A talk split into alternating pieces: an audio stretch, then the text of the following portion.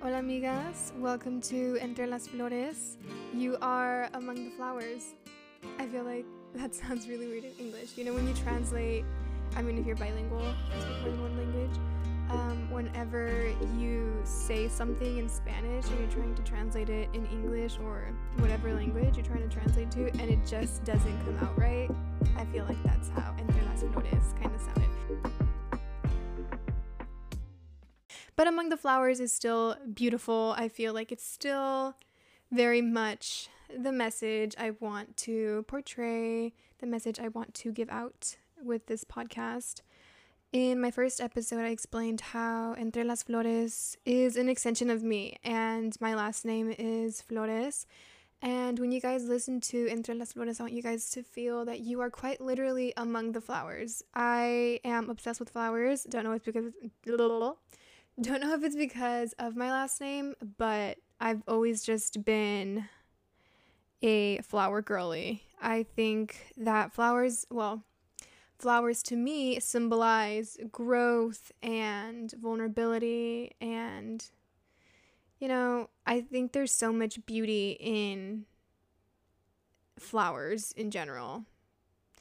Anyways, today's episode is going to be about saying no, having boundaries. Saying no is a full sentence. That is today's topic. And I have always been somebody that is not good at saying no, so I think this podcast is going to be great for me because somebody, well, coming from somebody that has a hard time saying no, I think it's going to be awesome for you guys to hear how I handle and how I say no. So I think you guys are going to really appreciate what I have to say. So, all you girlies that don't know how to say no, y'all listen up. This is for you. I made this one for you guys. Um, saying no is not a bad thing. And there's this negativity behind that word because it's seen as that. We've always seen it as that because that's how it's been explained and um yeah, pretty much explained to us. It's no has been explained to us as negative, yes has been explained to us as positive. And so we've grown up with that image in our mind, with that understanding in our mind. And so whenever we hear the word no, we think, oh, that's bad. But it doesn't have to mean that. It doesn't have to be bad. I think saying no for yourself and for, you know, having boundaries, saying no because you have boundaries speaks highly of a person. When somebody doesn't always say yes, that speaks highly of a person. And that's what we're here for today because I think we should all learn how to say no respectfully and with the best intentions. We need to let people know that we're saying no with the best intentions. I'll give an example. Um, I grew up in a Mexican household, a strict Catholic Mexican household, and I don't think that my boundaries as a child were respected. And that's not to say that my parents didn't respect me as a kid or that the people around me didn't respect me. It's just to say that, at least for myself, I can speak for myself. Um, and normally for Mexicans, it's like very traditional for kids to always greet everybody with a hug and a kiss. And somebody that grew up super shy, um, I was uncomfortable with saying hi and kissing and hugging strangers. I feel like anybody would be uncomfortable with that. And that's a small example that I can give. But I was forced to say hi to forced to say hi to kiss and hug relatives. And it's not because I didn't That was my brother. I love living in a Mexican household. Anyways, back to what I was saying. Um, Javier, I'm recording. What do you want? Nothing. I said part of my intrusion. So that's what you wanted to say? Forgive thy king. You are not forgiven. um, back to what I was saying. Um, I think that giving kids boundaries creates a beautiful atmosphere for them to flourish and truly understand not only themselves but the outside world because when you constantly tell someone, constantly tell a kid, especially, um, or teach a kid to not have any boundaries, they grow up without boundary boundaries, excuse me. And they don't know how to have boundaries. And that is something that happened to me. And I'm growing out of it. I'm going to therapy. I'm healing you guys. I'm putting in the work. It's happening. I am so much more comfortable with saying no now, and I love that for me. Um, but back to what I was saying with my story, I grew up being taught that I had to do X, Y, and Z, and there was no explanation behind it. I just had to do it. And I mean, whenever you're a kid, you your parents are your first teachers. They guide you, and you listen to them. At least I did when I was young. Um, but that really instilled in me a not a fear, but I guess a lack of saying no, a lack of boundaries. That's a perfect word. A lack of how, of having boundaries. I did not know how to set boundaries because I didn't have them as a kid. And so growing up, I struggled a lot with um, relationships, both friendships um, and romantic relationships, and even like relationships with my family and cousins, you know. I have a hard time saying no, especially to my family, because they're the closest people to me. They're the people that you love the most. And I am growing out of it, but I finally accepted also that it's not a bad thing to say no. I, excuse me, I just ate and I feel like I'm getting acid reflux. excuse me. Anyways, I I think that saying no to family makes family upset with you. And I have experienced it. I have seen it and it's not a jolly good time. and for me, the way I am handling it now is adding comic relief because I'm great at doing that and it's working for me and it doesn't affect the other party as much. I have learned also to read my audience because there are people that when they hear the word no, they take it the absolute wrong way. And you just have to learn how to talk to people, learn the kind of people you're talking to, and learn how to talk to them.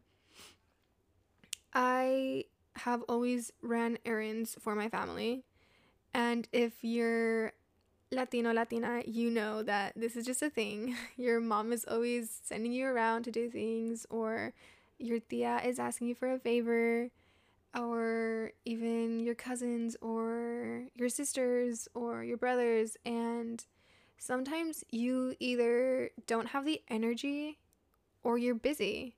And either one is fine. People have to learn how to respect your boundaries as well. And you have to learn how to create those. It's not your business what people think about your boundaries, it's only your business to create them and to respect them. Because if you create boundaries and you're not respecting your own boundaries, what makes you think that somebody else is going to respect your boundaries? So let's start with that. I started to get down to the nitty gritty of what was stressing me out, what was consuming my energy, and I learned that putting things aside, putting my priorities aside for other people by not saying no was draining me and a lot. I I learned that pretty quick and I also found out the hard way because I would get anxiety in the morning. I would wake up full of anxiety because I didn't do what I was supposed to do yesterday because I had to go do this for my mom, go do this for my sibling, whatever the case may be. And again, like I said, it's not a bad thing to say no.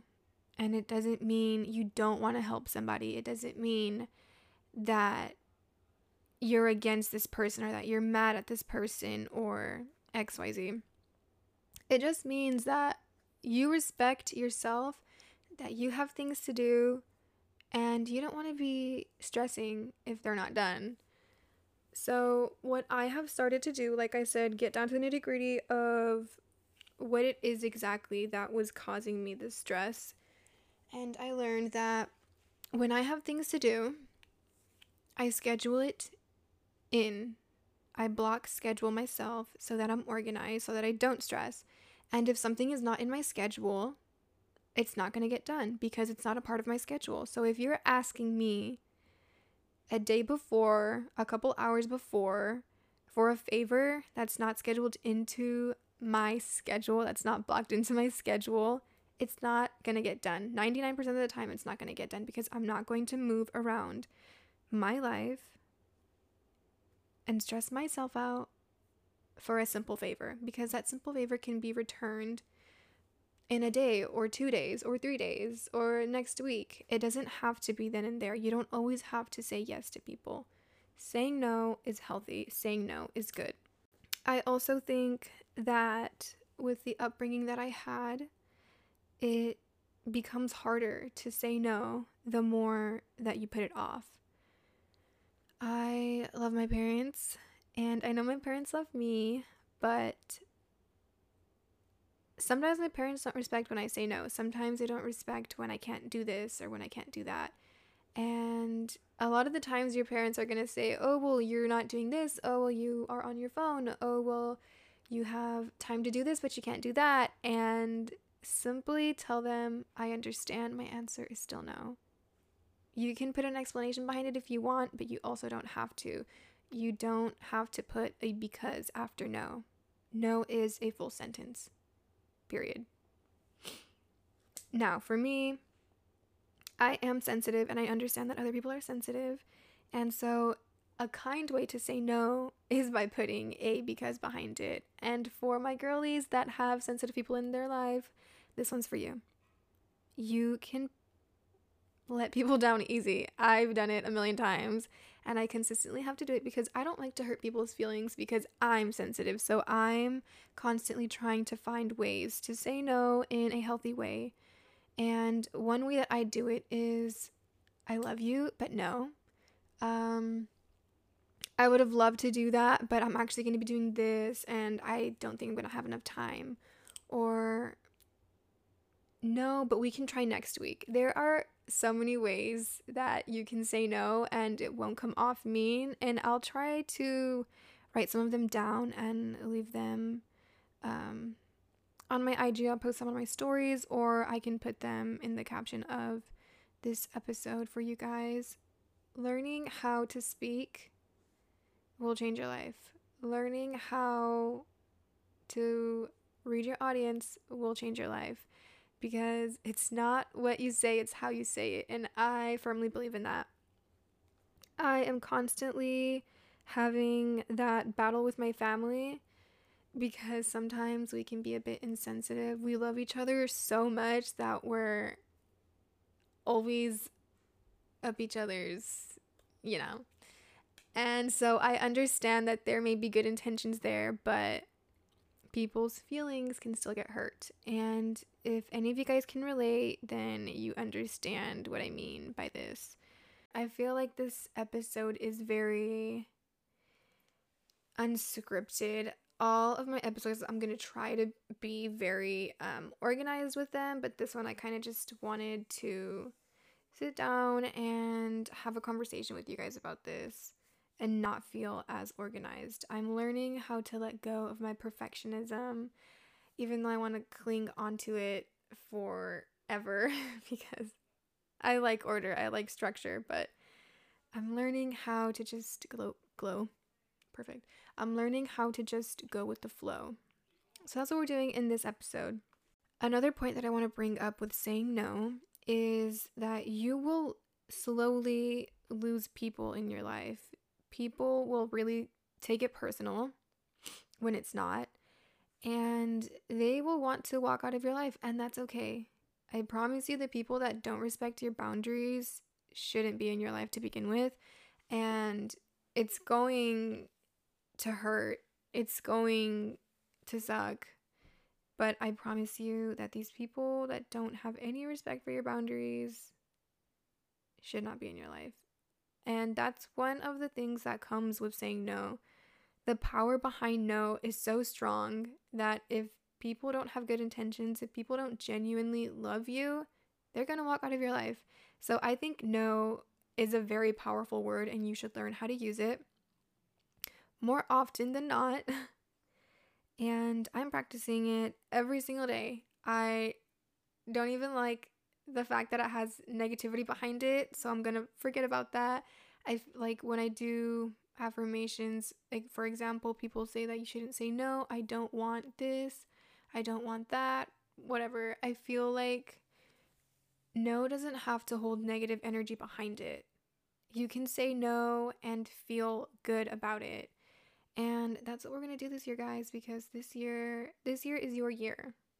Este es tu año, honey, and you are not going to be saying yes to everything. You, you're not yes man. You don't have to say yes to absolutely everything. Life will continue. I promise people are not going to die if you say no. Life goes on. Saying no is also a huge boundary, and learning how to create boundaries for yourself is step number one in learning how to say no because saying no is going to feel uncomfortable. It's going to feel uncomfortable because you're constantly saying yes. You're so used to saying yes that saying no is foreign to you. And the way to fix that is to create boundaries. And now, creating boundaries is uncomfortable because you have to sit with yourself and be introspective about who you really are, what you're really saying, who you're really hanging out with. And you have to really just think to yourself, what do I not like? What do I like? And this sounds crazy and it may sound cringy and it may sound cliche, but you really have to get to know yourself. Like, genuinely get to the root of who you are. Everyone, I mean, we're ever changing. The world is ever changing. We are ever changing. But genuinely get to know who you are, your value as a person, you know, the things you like to do, the things you don't like to do, the clothes you like, the clothes you don't like, how you like to wear your hair, the things you don't like to wear in your hair, etc. All of those little details that make up you. It really comes to play whenever you are creating boundaries. And let me explain why. I am somebody that I guess I would consider more of a homebody. But I do like to have a good time with my girls anytime they plan in advance, obviously, to go out. I love hanging out with my girlfriends and having a good time, but I like for there to be structure. I like for there to be some sort of organization. I always tell everyone if you don't ask me three business days in advance, it's a no. And you, that's perfect comic relief slash sarcasm, whatever. People can take it however they want. but I think coming to terms with what you genuinely like and what you genuinely don't like will help you set these boundaries.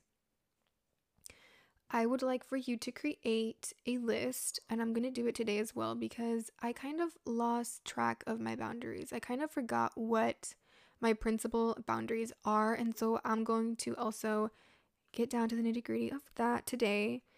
But today, let's make a list of our boundaries. Let's make a list of what we like and what we don't like, and go from there to create our boundaries, our list of our boundaries. Um, I'll name a couple of mine so you guys can have an idea of healthy boundaries.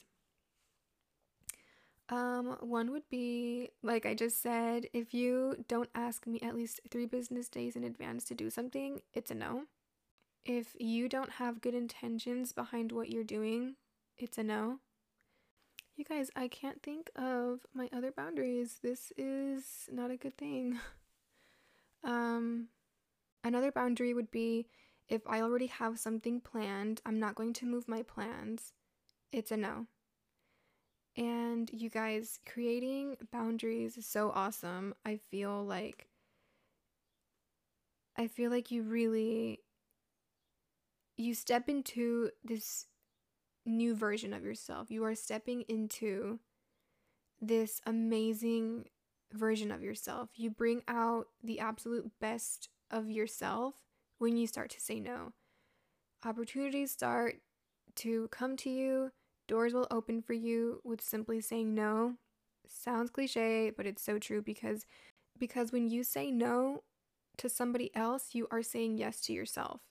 And that is chef's kiss. That is really just unmatched. That is hot girl energy. that is that girl energy.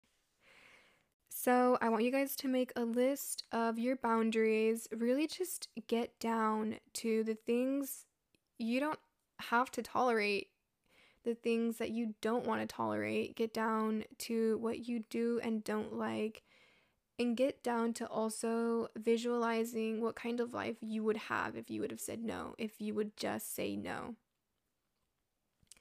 I think this is going to be, oh no, actually, I have something else to add if you say no and you have people walk out of your life, like I had mentioned, they weren't supposed to be there to begin with.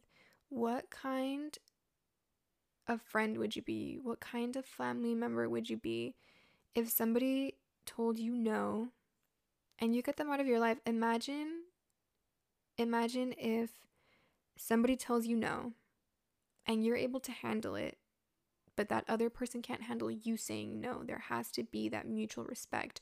Understand that with you saying no, people may get upset, but if you are able to understand why somebody says no to you, somebody else can understand why you are saying no to them.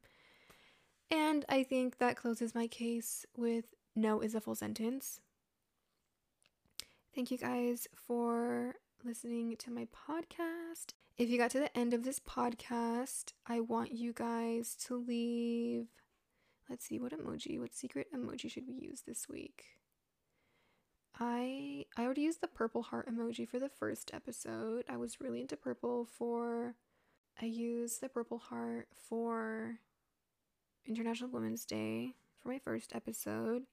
I think I would like to use Let's see. Let me get on my phone. Maybe like the red exclamation point as like an emphasis for the no. Let's see.